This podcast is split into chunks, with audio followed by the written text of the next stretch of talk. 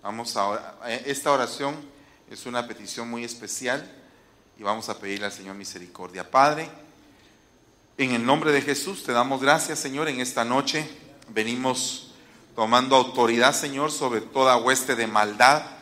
Venimos declarando en el nombre de Jesús que nos auxilies, Padre, para explicar tu palabra, para que cada uno de nosotros podamos entender no con nuestro conocimiento, sino que con el entendimiento tuyo, Señor, y que nuestras mentes puedan tener un cambio, Padre, un cambio mediante la unción de tu palabra, y que sean transformados nuestros corazones, Señor, a la obediencia tuya, Señor, en el nombre poderoso de Jesús.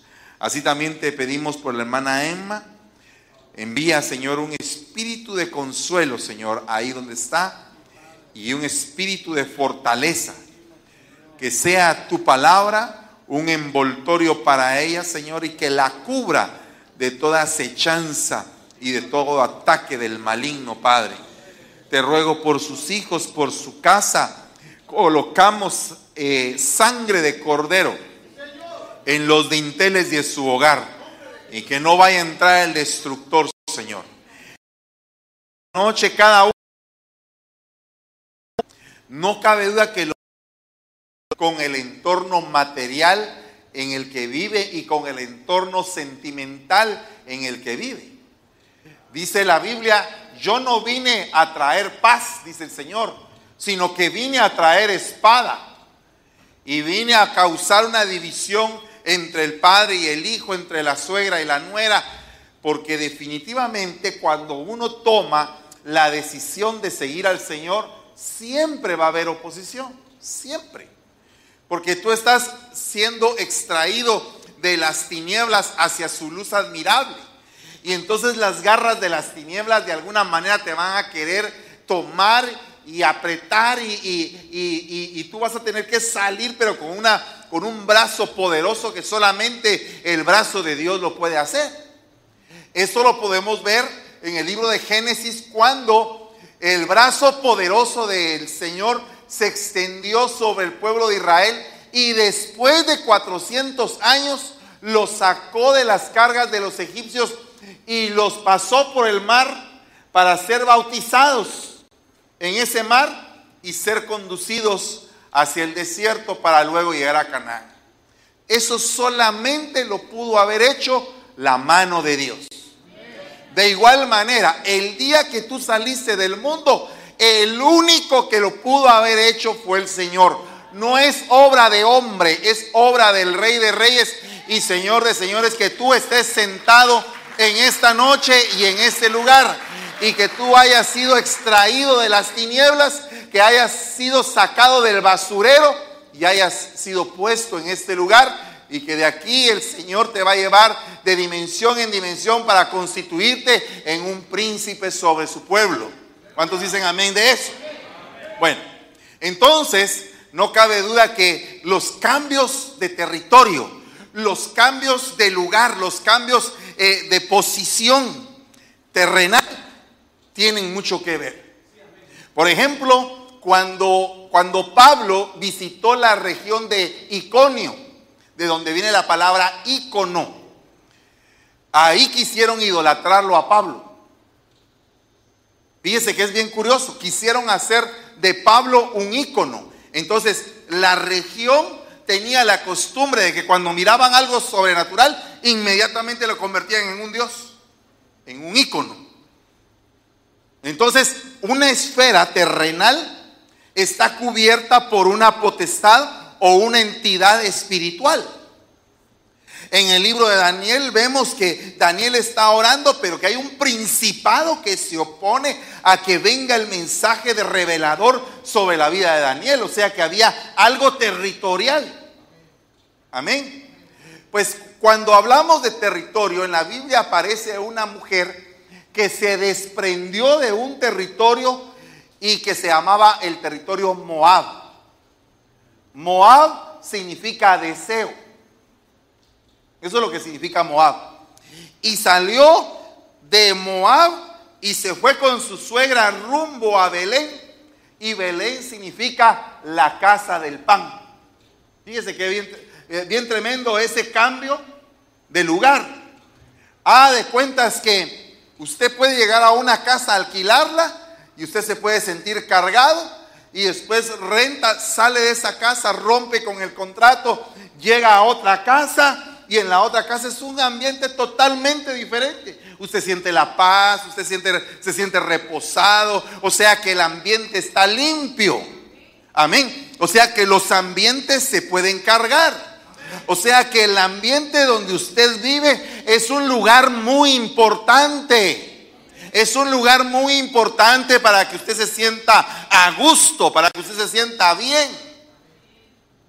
Si usted tiene toda desorganizada la casa, todo sucio, mal olor, todo eso, provoca un estrés, provoca una carga, provoca que el ambiente esté pesado. Amén. A los espíritus inmundos les gustan lugares inmundos. A los demonios les gusta la inmundicia, porque ¿por qué pidieron aquellos demonios, mándanos con los cerdos? Porque les gusta ocupar cuerpos inmundos, cuerpos sucios. Amén. Entonces viene esta mujer y se desprende de ahí, de Moab, y empieza a decirle, no me digas, no me digas que no te siga. O sea, no me digas que no me vaya contigo. No me digas que me aparte de ti. A donde tú vayas, ahí voy a ir yo. Eh, tu pueblo, o sea, tu lugar, tu esfera divina, tu esfera espiritual será mi esfera espiritual. En tu esfera espiritual, la manifestación de Dios se siente de una manera distinta de como ha pasado en este lugar aquí se murió tu marido, se murió mi cuñado y se murió mi marido. ¿Qué vamos a estar quedándonos aquí? Terminándonos aquí de morir las dos, son cuentos. Nos vamos de regreso a la casa del pan.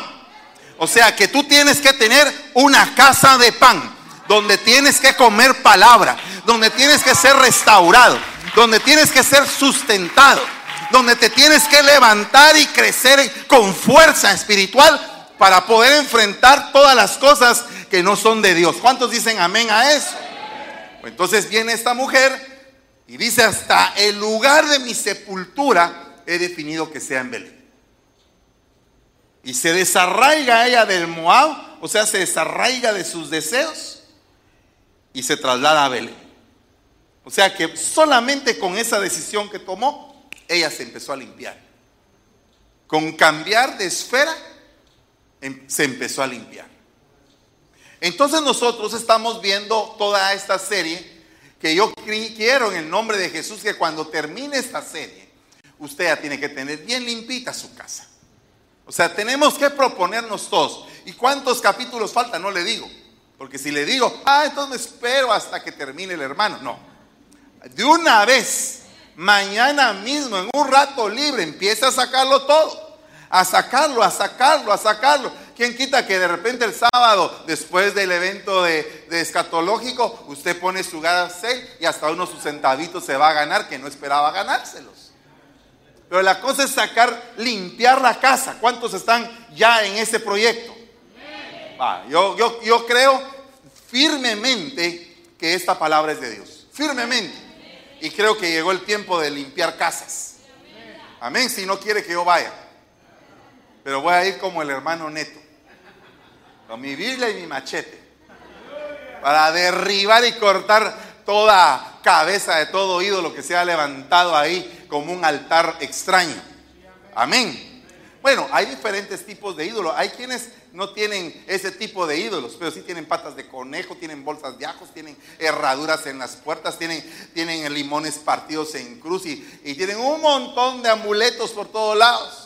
Rompa con todo eso en el nombre de Jesús. Sea limpio.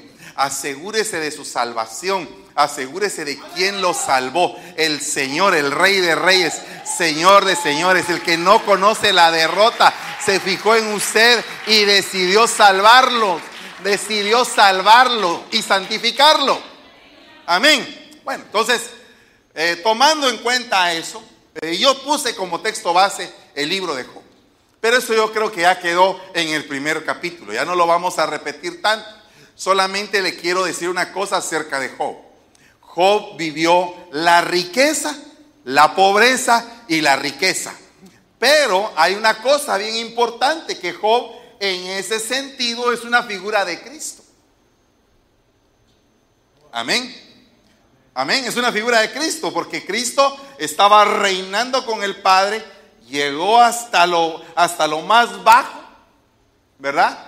Eh, eh, él tenía, Job tenía una enfermedad en la piel, se creería que era lepra, y la lepra es símbolo del pecado, entonces el Señor se hizo pecado por nosotros, fue crucificado y entonces salió limpio de la, de la tumba como el oro refinado, precioso del, del holocausto y entonces ahora está con una doble porción de lo que era antes.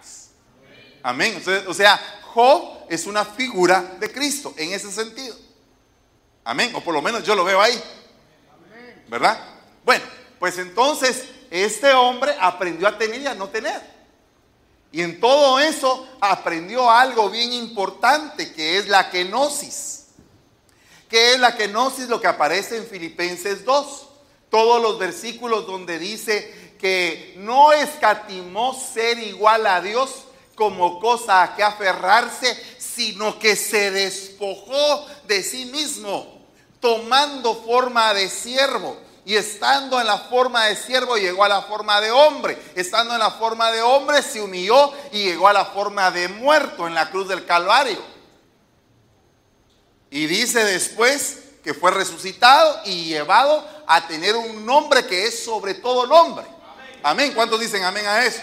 Bueno, entonces eso lo experimentó de alguna manera, no en la magnitud de Cristo, porque nadie podría haber hecho lo que hizo Cristo.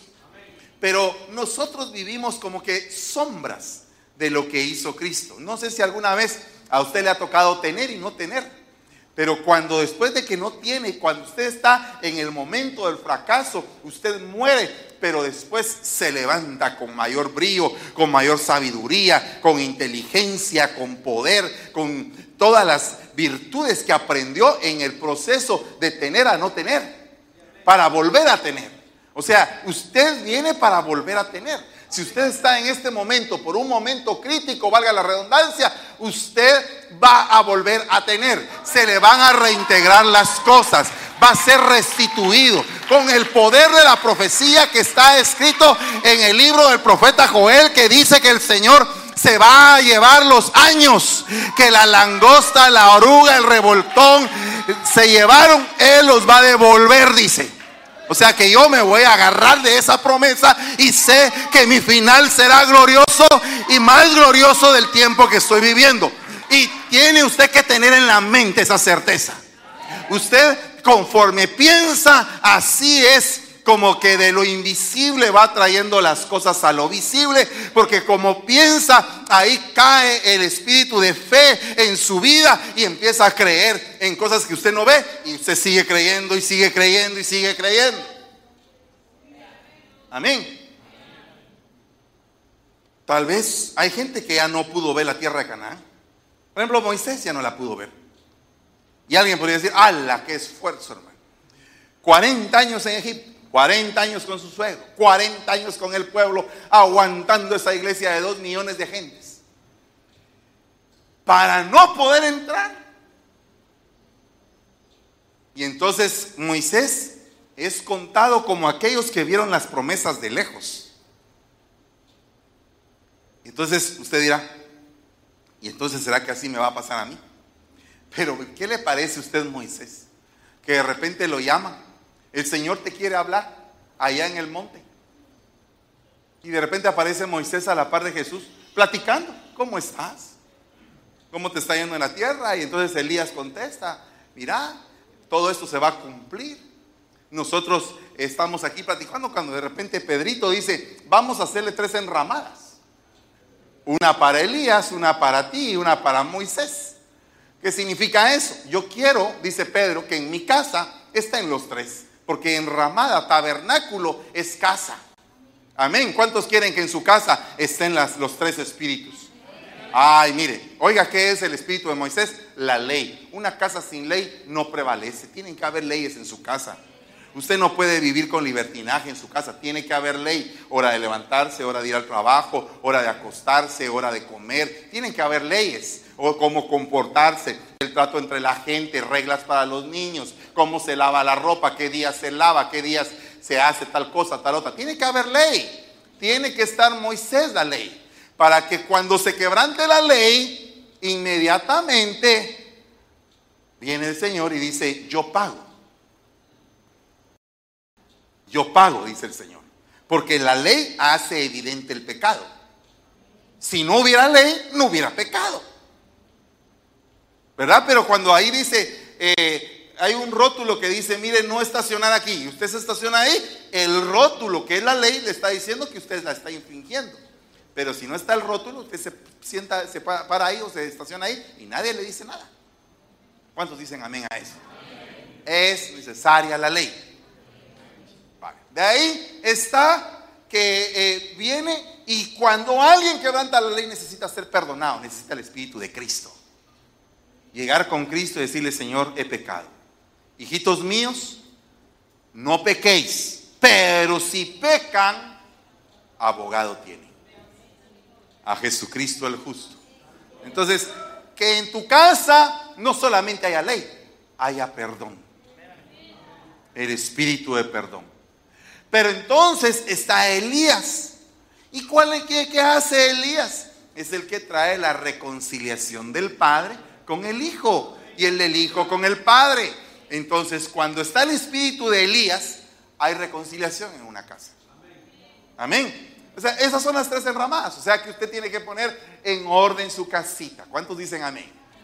El problema con la casita es que muchas veces nosotros deseamos hacer cosas. Deseamos. Diga deseo. Muchos desean hacer cosas que no son convenientes a la casa, no son convenientes a la unidad de la familia y no son convenientes a la relación con Dios. Amén. Entonces, esas cosas, esos deseos, se van acumulando, se van acumulando en la casa y entonces empiezan a hacer un basurero. Mire, el problema de este síndrome de Diógenes es que aunque sea basura, la gente lo aprecia. Ese es el problema del síndrome de Diógenes, porque digamos, Pablo decía, lo que he considerado como ganancia, lo he tomado como basura. Entonces, ¿qué significa esto? Que, que Pablo, todos sus títulos que tenía, hebreo de hebreos en cuanto a la ley fariseo, circuncidado al octavo día, del linaje de Israel, de la tribu de Israel, en cuanto a la ley irreprensible, Dios mío, ¿qué tantos títulos tenía? Esos títulos que para la vista de los hombres era una gran ganancia. Él dijo, esto se va a la basura, porque esto me está matando. Esto no me permite llegar al pleno conocimiento de Cristo. Esto es la ley, es el judaísmo. Esto no me permite llegar al pleno conocimiento de Cristo. Amén. Entonces viene, viene y como él le está hablando a los judaizantes, les está diciendo, hey, esto no es así. Esto que ustedes creen que es muy valioso, esto no es valioso en comparación con el pleno conocimiento del Hijo de Dios. Amén. Bueno, entonces aquí hay una situación. Él estimó como pérdida algo que para los demás era valioso. Pero hay gente que los demás ven que está metido en el basurero y esa gente no se quiere desprender de la basura. Aunque los demás saben que está en el basurero. Ahora, ¿qué pasa cuando tú tienes deseos que los deseos no son gratos delante del Señor? ¿Aló? ¿De dónde vendrán esos deseos? Yo creo que vienen de Moab, de la antigua genética. Deseos de la antigua genética. Tú tienes dos genéticas, una por la carne y una por Cristo. Nosotros fuimos engendrados no por carne ni por sangre, ni por voluntad de, varón, sino que fuimos engendrados por Dios. Eh, el gen que usted tiene está tomando un poder que eh, lo está anulando a usted y Cristo está siendo vivificado en su vida y está usted siendo transformado a la misma imagen de Él. Y usted antes era ciego y ahora ya ve. Usted antes era cojo, era inconstante y ahora ya camina rectamente. Usted antes era paralítico, no se podía mover, estaba estancada su vida. Su vida no tenía ningún propósito y ahora el Señor lo ha llevado a que tome su camilla, se levante y empiece a dar testimonio de Cristo. Alabado sea Dios. Entonces, el punto aquí es que usted tiene que salir del deseo. E, ese es el punto del síndrome de Diógenes capítulo 4. Tiene que salir de estar amontonando deseos que llevan al basurero. Entonces la Biblia dice acá, la mano del Señor protegerá al monte Sión, mientras que a Moab la pisoteará, mientras que a tus deseos los pisoteará como se pisotea la paja en un basurero. Entonces, ponte a pensar que has estado deseando que no es correcto. Porque el hombre tiene que examinar cuál es su verdadera riqueza. Y la riqueza no está fundamentada en que se te cumplan todos tus deseos. Hay cosas que no se van a cumplir y que el Señor te tiene que hacer entender, bástate mi gracia, porque en tu debilidad se perfecciona mi poder. O sea, tú no vas a poder tener todo lo que deseas, pero una cosa sí vas a tener, la gracia del Señor. imagínese usted qué lindo es que usted y yo le caímos bien al Señor un día el rey se levantó y dijo, quiero hacer misericordia. ¿Hay alguien que yo pueda hacer misericordia? Mefiboset. Entonces yo te quiero decir hoy, el Señor tuvo misericordia de nosotros. El rey se levantó y dijo, voy a hacer misericordia de alguien que no sirve, que está lisiado, que su linaje está estorbado que no puede acceder al palacio ni a la realeza porque su linaje se estorbó. Yo voy a recuperar, lo voy a sentar a la mesa, lo voy a meter al palacio y le voy a dar un asiento con los hijos del rey, con los parientes del rey, con la familia del rey. Lo voy a hacer partícipe de mi familia. Por amor al padre de Mefiboset, que era mi amigo, mi hermano, eh, el partner mío, por amor a él. ¿Quién es ese Jonatán? Pues para mí es el Espíritu Santo. David es Cristo, Jonatán es el Espíritu Santo. Así lo veo yo. Tal vez alguien más le puede dar otra interpretación y gloria a Dios por las interpretaciones, pero a mí me edifica pensar en que Jonatán es es el Espíritu Santo en, cierta, en cierta interpretación. Entonces fíjese que dice acá, vuestra riqueza está podrida y vuestros vestidos están apoliados. Vuestro oro y vuestra plata están mohosos y su herrumbe será testimonio contra vosotros y devorará vuestras carnes como fuego. Habéis acumulado riquezas en estos últimos, en estos días que son los últimos días. Entonces ahora es el tiempo en el cual la iglesia viene para poder sacar su mejor carrera. Ni un solo amén. ¿Usted quiere correr? ¿Quiere ponerse los tenis y salir a correr y empezar la buena carrera, el último sprint? ¿O, o usted está decaído? Sea usted sincero. Yo creo que usted está decaído. ¿Y sabe por qué? No, hermano, yo reprendo al diablo. Pero mire lo que dice, mire lo que dice la escritura. Cuando veáis estas cosas, erguíos vuestras cabezas, porque vuestra redención está cerca. Entonces, ¿qué es erguir vuestras cabezas? O sea, usted está así. Cuando veáis estas cosas, erguíos. Salid de la mala compostura en la que estáis. Ponte recto, levanta tu cabeza y piensa que de un momento a otro el cielo se va a abrir y la trompeta va a sonar y te vas. Entonces, ¿qué significa eso? Que hay un momento en el cual la iglesia puede estar decaída. Si tú viniste hoy un poco decaído, cansado, pero hiciste el esfuerzo y estás, Señor, yo voy a pelear la buena batalla y voy a ir a escuchar y voy a aprender y me voy a meter contigo y voy a crecer por medio de tu palabra. Va a llegar el día en que ese decaimiento se te va a quitar. Dice la Biblia que Dios da fuerzas al cansado y al que ya no tiene ninguna. Dice que los que esperan en el Señor renovarán sus fuerzas. Renovarán sus fuerzas. Porque no reciben esta noche fuerzas del Espíritu Santo y le dice al Señor, yo quiero renovar mis fuerzas, Señor. Yo quiero levantarme y renovar mis fuerzas. Dice, caminarán y no se cansarán, correrán y no se fatigarán. Nuevas fuerzas, nuevas fuerzas, nuevas fuerzas tendrán a los que esperan en Jehová. Yo espero en el Señor. Sé que mis últimos días serán mejores que los primeros. Sé que voy a ir de gloria en gloria y voy a ir por fe y para fe.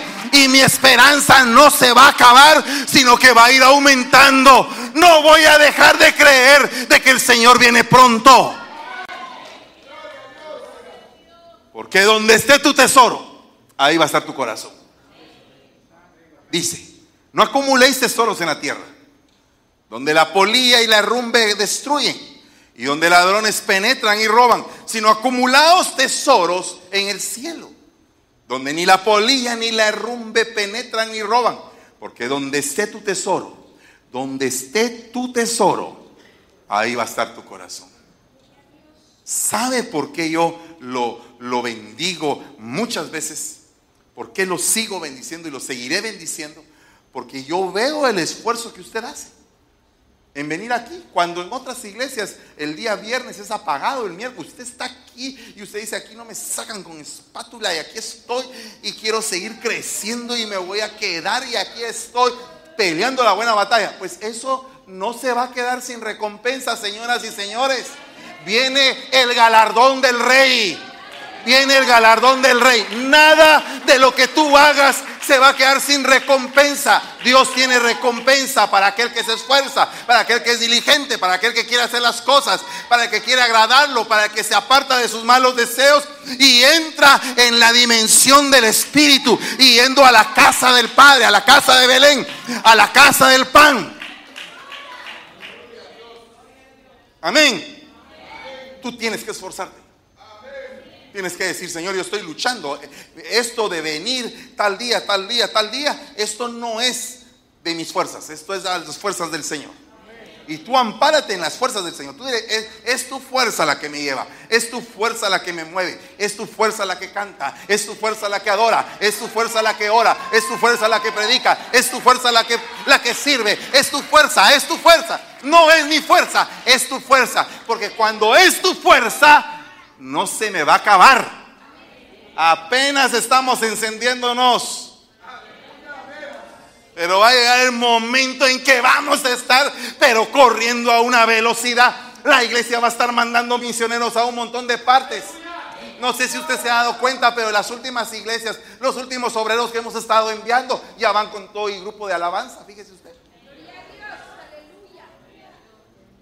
Ahí se fue aquel ya con su hijo que toca la batería. Él canta, no sé cómo canta, pero él canta. Amén. Ahí está Joelito que también ya disparado, ya está ya apuntado, ya con todo y su pianista y todo ahí ya va y dándole duro. Aparte que también de repente aparece un yerno ahí músico. Ah, aleluya. Eso sí me dejo, dijo aquel. Aleluya. Te acompaño en tu dolor, compañero. O sea, las iglesias están saliendo. Miren, a Jeremías ya también ya va eh, con todo el grupo de alabanza. Tiene ahí al, al chiquito que es, pero pilas, trompeta, toca, eh, toca la batería y creo que también eh, pasa por la ofrenda. O sea, las iglesias están saliendo con todo y el grupo de alabanza. Amén. Por lo tanto, usted que está esperando para meterse, ¿será que canto? Usted canta. Ah, yo no creo que cante. Usted canta. Dígale que tiene la paz. Tú cantas. En el nombre de Jesús, tú cantas.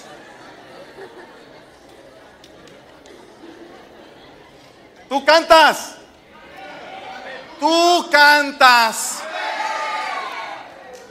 Iglesia, restauración, ministerio Sebenecer en San Francisco, California. Tú cantas. Se desatan las gargantas. Tú cantas, tú cantas. Sean bendecidas tus cuerdas vocales no solamente con canto, sino que con nuevo canto y que venga la inspiración para componer cantos nuevos y que tu garganta sea una garganta profética y que te conectes con la inspiración del Santo Espíritu de Dios y que puedas agarrar lo que el Espíritu quiere cantarle al Rey de Reyes y Señor de Señores. Tú cantas, tú cantas.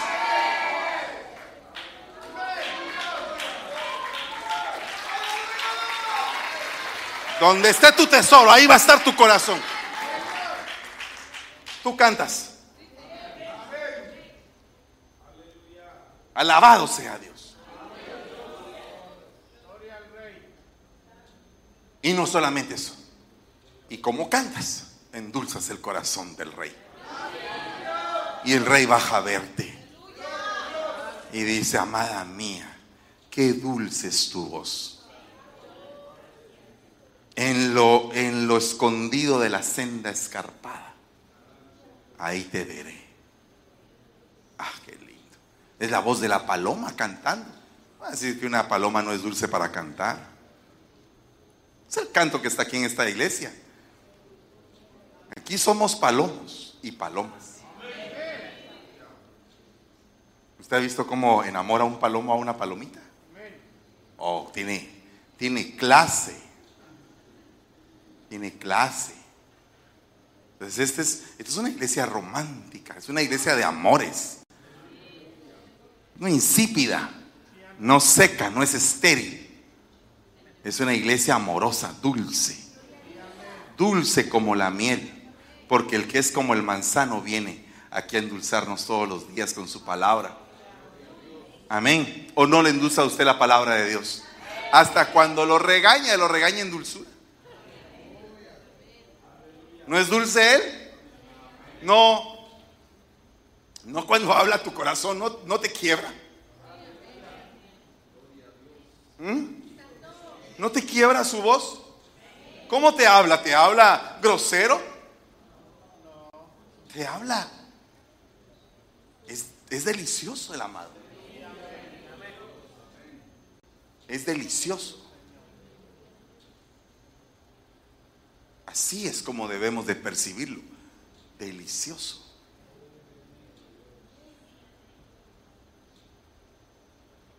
Mi amado así me habla a mí. No sé cómo les hablará a los demás, pero a mí me habla así. Y mi amado es extraordinario.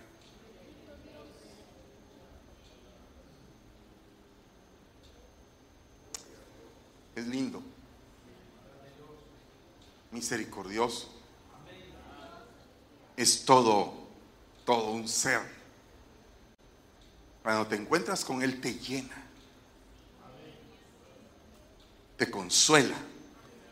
Puedes estar pasando el dolor más grande, pero te encuentras con Él y todo el ambiente cambia.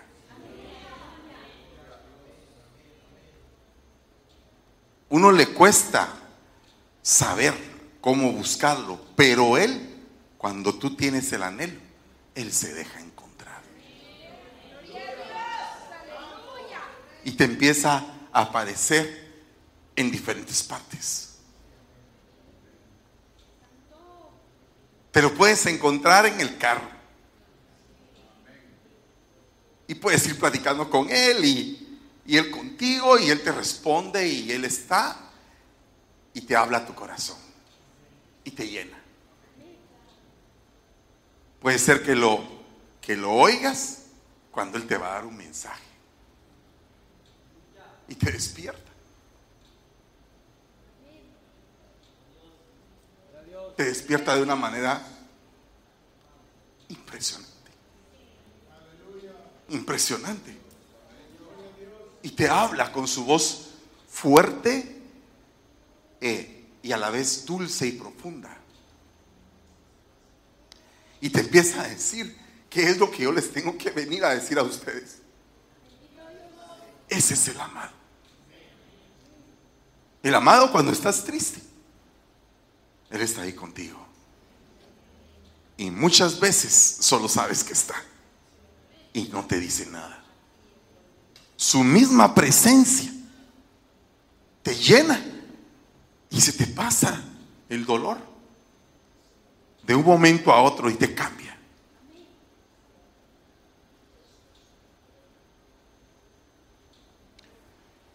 Y cuando te hace que te duermas, en medio de los problemas, pueden ser problemas enormes y Él viene y te arrulla. Te arrulla y te sientes como niño como muy pequeño. Y puedes decir, como dijo, el, como dijo David, me voy a acostar, me voy a dormir y me voy a despertar. Durante la noche, mi amado me va a sustentar. Y me voy a levantar con fuerzas, como que nada está pasando levantaré mi rostro ante mis enemigos, porque Él es el que levanta mi cabeza. Él es mi escudo. Cuando vienen contra mí como un torbellino, Él se para y dice, no toquen a mi hijo. No lo toquen. Y Él detiene ¿Quién es aquel que el viento y el mar le obedecen? ¿Quién es? ¿Acaso no es mi rey? ¿Acaso no es mi amado? ¿Acaso no es el motivo de que yo esté como estoy? ¿No es la razón, la esencia misma de que yo esté levantado y que no esté pudriéndome en el pecado como era antes? Ese es mi amado. Mi amado es mi papá. Mi papá me abandonó. Mi papá no fue responsable. Mi amado nunca dejó de ser responsable. Ni dejará de ser responsable. Y en los momentos difíciles dice él, yo soy tu papito. Papito. Yo soy tu papito. Ven a hablar conmigo. ¿Qué te está pasando? Y ahí se pone ese Señor fuerte. Cuando tú te sientes sin armas, cuando te sientes que no puedes pelear, cuando todo se te ha truncado, cuando ya toda tu inteligencia, tu seguridad, todo lo que tú tal vez en algún momento piensas que es ganancia. Renuncias y dices, yo no puedo hacer nada si no eres tú quien se levanta en favor mío. Yo ya no puedo hacer nada. Ese es mi amado. Mi amado es dulce como la miel. Mi amado sana toda enfermedad. Y algunas enfermedades se rehusan. Quieren estar ahí. Pero mi amado dice, hijo, tus pecados te son perdonados el cuerpo se va a ir gastando, pero tú te vas a ir levantando cada vez más fuerte. Las canas van a salir, las arrugas van a salir, pero tú, tú, cada año que pasa, cada día, cada semana, yo me voy a estar formando en ti y vas a ser mejor. Vas a ser más lumínico, va a haber más luz en ti. Las tinieblas van a huir de ti. Ese es mi amado. Ese es mi amado.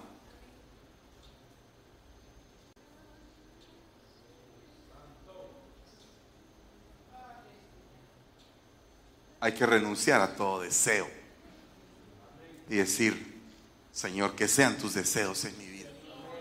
Cambia, cambia mi forma de desear.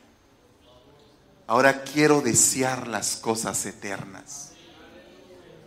Y todo lo material va a venir por añadidura. Porque dice la Biblia, buscad primeramente el reino de Dios y su justicia. Y todo lo demás vendrá por añadidura. Búscalo, búscalo. Piensa, Señor, el día que tú digas que te sirva, te sirvo. Señor, yo voy a dejar esto, Señor. Voy a dejar esto. Yo te voy a servir. Me voy a entregar por completo. No van a ser mis planes, sino que van a ser tus planes.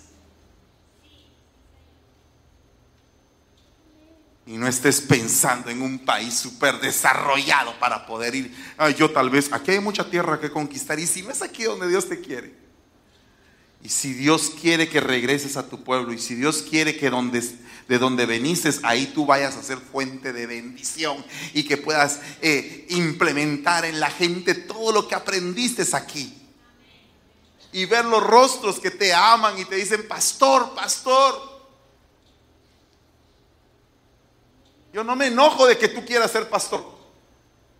Me enojaría que tú no lo quieras hacer.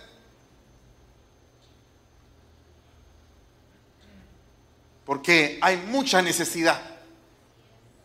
Y la iglesia nunca se va a quedar vacía. Porque en primer lugar no la estoy pastoreando yo, la está pastoreando el rey. O sea que el rey siempre va a traer ovejas a su redil. Siempre. Pero nosotros somos obreros con sombrero de paja y tenemos que anhelar servirle. Anhelar. Dejar que uno, eh, dejarse preparar, dejarse equipar, esperar el tiempo, esperar la puerta de Dios que se va a abrir y ahí vas a ser lanzado. No con ambición desmedida. Yo quiero ser pastor y voy a aplastar a cuanto pueda para hacerlo. No, no, no, no. Cuando te llama el rey, Diga lo que diga quien diga, te llamó el rey. Se van a abrir puertas y te van a traer. Tu mismo enemigo, al, el rey lo va a llamar y le va a decir qué debe hacer el rey con el hombre a quien el rey quiere honrar. Tu enemigo va a pensar que es para él. Ah, yo quiero, eh, yo quiero, va, pero eh, eh, al que el rey quiere honrar, que use el caballo del rey, que use un vestido del rey, que lleve en su mano el cetro del rey. ¿Sabe usted que Mardoqueo obtuvo al final de su carrera el anillo de sellar del rey? Y tuvo una gran investidura. O sea que el enemigo lo vistió y después el rey lo vistió. ¿Qué significa eso? Que cuando tú anhelas servir al rey, cuando tú eres fiel, cuando nadie te ve, el rey te está viendo. El rey te está viendo, el rey. No el hombre, no el pastor, no el anciano, no el diácono. Todos nos podemos equivocar, pero el rey te está viendo. Él no se puede equivocar. Jamás, jamás. Él es perfecto. Cuando tú decides servir al rey, tu mismo enemigo te va a parar diciendo. Y tu mismo enemigo va a parar gritando. Así es como el rey honra a los que él ama. Así. Y el enemigo ahí jalando el caballo. Y tú sentado en cabalgadura real. Tú sentado en esa cabalgadura. Así dice el Señor. No estés esperando que el hombre te levante. Yo te voy a levantar. Ahí en tu trabajo te voy a levantar. En tu casa te voy a levantar, dice el Señor. En la iglesia te voy a levantar. Toda tu vida me voy a manifestar. Voy a estar presente. No te voy a soltar, dice el Señor. Yo soy el que te levanta. Así dice el Señor. Yo soy el que te levanta. Yo soy. Yo soy en tu vida. Yo soy la puerta, dice el Señor. Yo soy el pan que descendió del cielo, dice el Señor. Yo soy el buen pastor y el buen pastor su vida da por las ovejas. Yo soy, yo soy en tu vida, soy tu sustento, soy tu salario, soy tu porción, soy tu herencia, dice el Señor.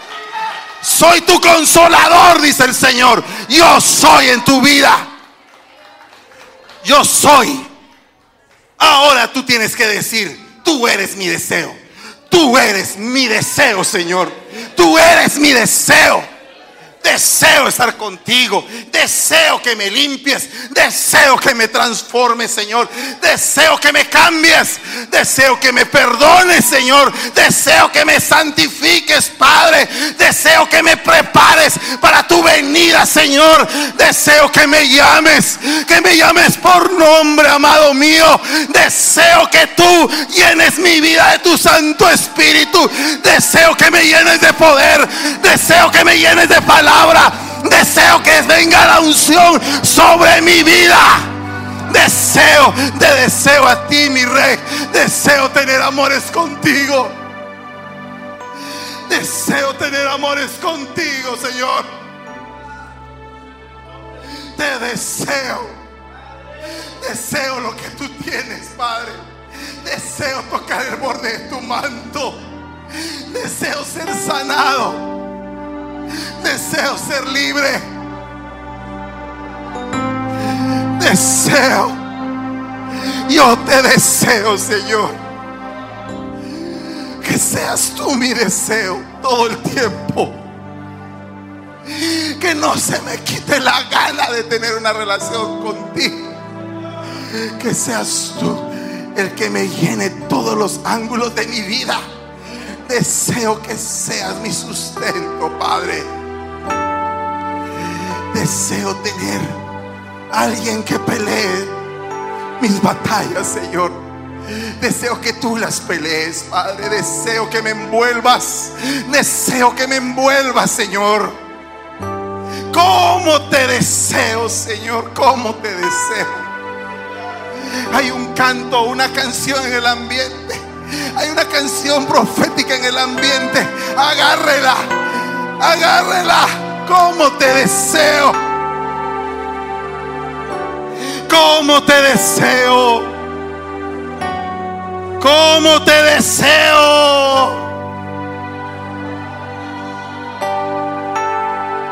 Como te deseo. Como te deseo. Sé libre Sé libre para expresarte. Sé libre, iglesia. Sé libre.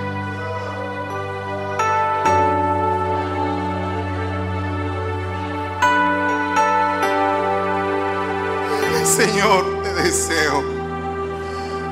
Todos los que lo desean, vengan acá corriendo. Y díganle, Señor, te deseo.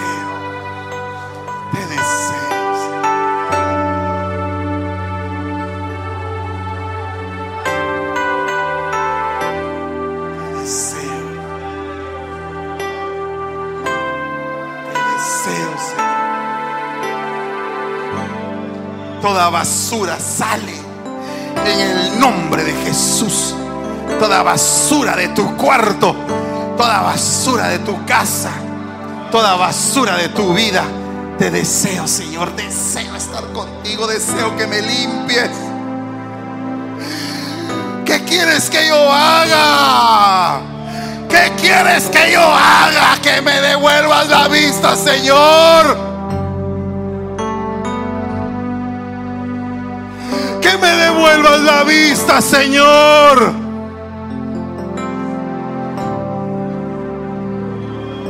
Que se haga conforme a tu fe.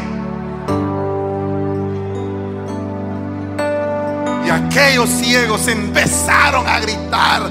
Diferentes ciegos diferentes ciegos se les fueron abriendo los ojos y empezaron a gritar y empezaron a gritar. Yo era ciego y ahora veo. Yo no sé quién es él. No sé quién me tocó. Lo único que sé es que ahora veo. Y que yo sepa, ningún ciego de nacimiento puede ver. ¿Quieren ustedes que yo se los encuentre? Ese hombre tiene demonio, yo no sé. Yo lo único que sé es que yo era ciego y ahora veo. Yo lo único que sé es que era ciego y ahora veo. No me importa que diga la religión. No me importa que digan los que supuestamente saben. Yo solo sé que era ciego. Y ahora veo. Yo solo sé que no entendía. Pero ahora entiendo. De oídas te había oído. Mas ahora mis ojos te ven. Mis ojos te ven. Mis ojos te ven. ¿Quién dice la gente que soy yo? Dice el Señor. Unos dicen que Jeremías. Otros dicen que Juan el Bautista. Pero ustedes Ustedes, manada pequeña. Ustedes. ¿Quién dicen que soy yo? Tú eres el Cristo. Tú eres el Cristo. Y tú te estás revelando en esta noche, Señor. Tú eres el Cristo. Tú eres el Cristo. El Hijo del Dios viviente el que murió por mis pecados.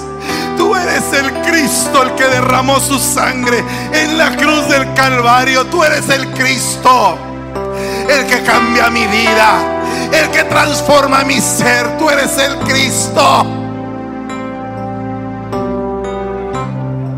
Tú eres el Cristo. Tú eres el Cristo. Oh, bendito, bendito Señor, tú eres el Cristo, el ungido, eres la raíz de David, eres el alfa y la omega, el principio y el fin de mis días, eres mi eternidad, eres la puerta a mi vida eterna. Tú eres el Cristo. Tú eres el Cristo.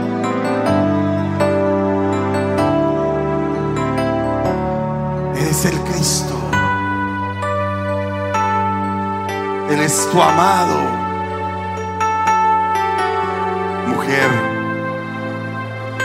eres tú, Señor. No me toques. Tengo que subir al Padre pero ve y confírmale a tus hermanos. Esa mujer se levantó de ese lugar. Aquella mujer que estaba sin esperanza. Aquella mujer que se le había muerto su Señor. Se levantó y dijo, Él vive.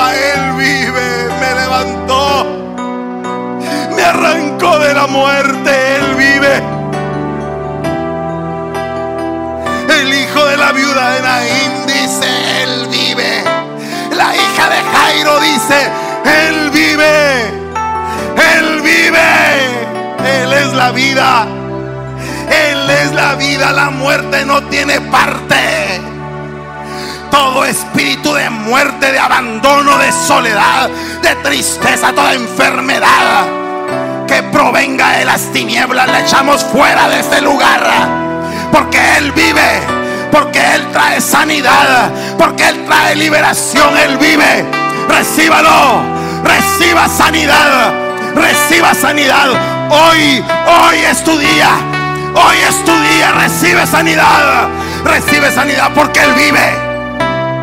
La muerte no lo pudo detener.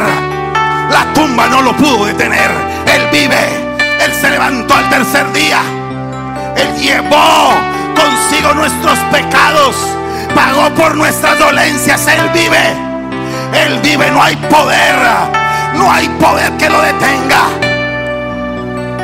Las rodillas se doblan. Los ángeles cantan y alaban y adoran al que vive, al que vive por los siglos de los siglos, al que es eterno, al que es la vida misma. Él vive. Él vive. Toma vida en el nombre de Jesús. Toma vida en el nombre de Jesús. Toma vida. Toma vida. Toma vida en el nombre de Jesús. Toma vida, siervo. Toma vida. Toma vida. Hoy es tu día. Hoy se marca en tu vida, siervo, algo distinto. Toma vida. Empiezan nuevos días para ti. Empieza nueva vida para ti. Empiezan nuevas fuerzas para ti. Recíbelas. Recíbelas en el nombre de Jesús. En el nombre poderoso de Cristo Jesús. La esperanza de gloria.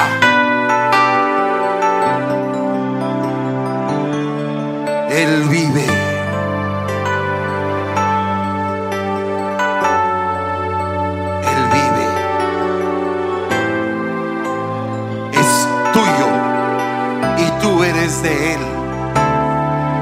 Mi amado es mío y yo soy suya.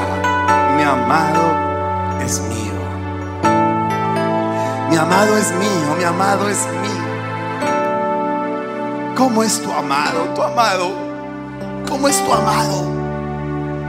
Oh, es incomparable. Es hermoso. Es bello. Así es mi amado.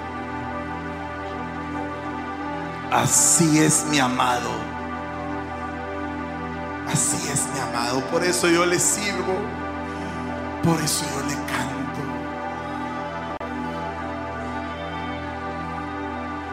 Por eso. Porque así es mi amado.